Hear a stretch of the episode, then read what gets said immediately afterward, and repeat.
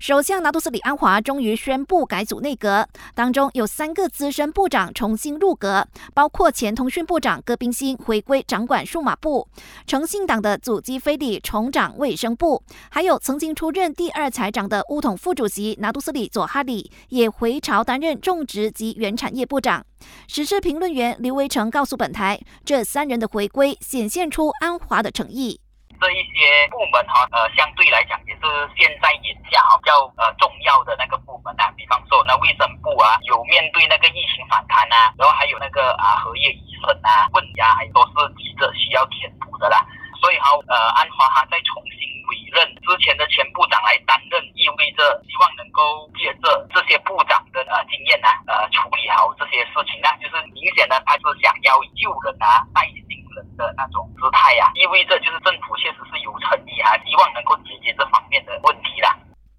李伟成认为，安华这一次还增设第二财长的职位，让非政治人物，也就是公积金局前首席执行员拿督斯里阿米尔汗沙来担当，显然是要带出一个信息，那就是团结政府接下来要全力拼经济。他说，阿米尔汗沙在企业和金融领域上拥有丰富的专业知识和经验，对团结政府来说是附加价值，有助政府加强国家经济。让那一个政治属人很厉害政。部长呢哈，在过去他也不是没有潜力啦，只不过这次他确实比较特别的一点就是那一个安华他是直接从 EPF 把那个人挖角过来，所以他这一点基本上我们可以看到就是安华哈，他确实是在改革啊部分他他是有那一个意愿的。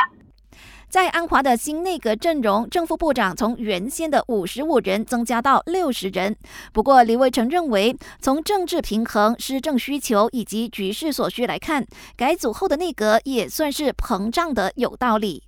他说，从正副部长的调动和委任来看，行动党的确可以算是这次内阁改组的赢家。虽然是计划部嘛已经被撤走了啊啊，可是他又有国平定啊，然后又有沈志强啊，然后还有那个黄家和啊啊，所以哈，基本上这些比较重要的哈、比较侧重的这些部门，还在一个行动党。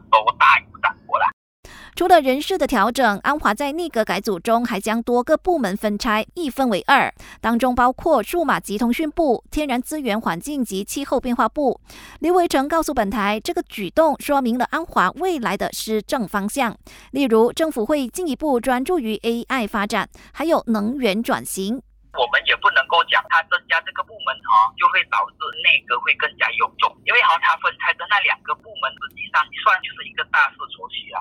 比方说那一个郭炳新哈，他所掌管的那一个数码部嘞哈啊，它其实它就是跟啊现在的这个大趋势，它就是 AI 嘛。啊，所以它这个数码部哈，它呃意料之中它可能就是会往这方面就是发展。